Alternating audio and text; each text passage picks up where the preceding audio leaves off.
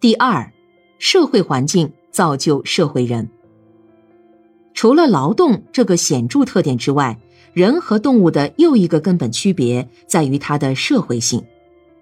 人作为社会动物，从他走出动物界的第一天开始，就具有了社会性。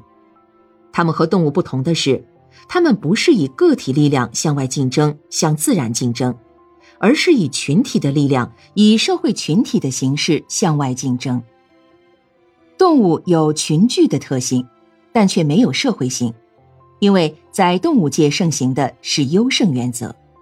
比如，在一群群居的猴子中，总会产生猴王，它占据了一切有利的地位，在摄取食物和性繁衍方面占有领先地位。不难发现的是，正是动物的优胜原则实现了自然界的生态平衡。只有在竞争中优胜的雄性，才具有交配的权利。这样使动物的繁衍产生一种优化的倾向。另外，正因为优胜原则，在动物界不可能产生一种社会群体，使它们对其他动物形成绝对优势的地位，从而成为地球的主宰。由此，动物界普遍形成的弱肉强食的原则被限制在一定的范围，维系了动物界的生态平衡。而在人类社会中，则形成均衡原则。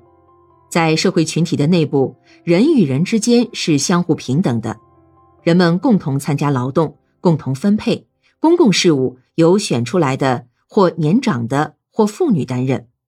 这样，在群体内部就形成了一种和谐关系，并以群体的力量向外竞争，由此形成人类生存和发展的社会环境。其实质就是人与人之间协调矛盾，和睦相处。以均衡原则取替动物的优胜原则，不仅使动物人完成了它的社会化转变，从而变成社会人，变成社会动物，而且终于使人类能以群体的力量向外竞争。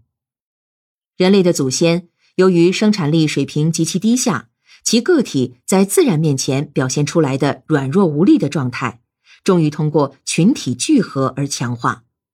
再加上人类智力的发展、工具的进步，人类终于成为地球的主宰。由此可见，人类的诞生本身就是环境的产物，自然环境或生态环境造就自然人，社会环境造就社会人。因此，人类个体幼儿的成长也一刻离不开环境，而人类对幼儿实施的环境教育，则是促使这一切过程。更顺利的进行。听严水清教授讲教育管理学，就来玄宇文化。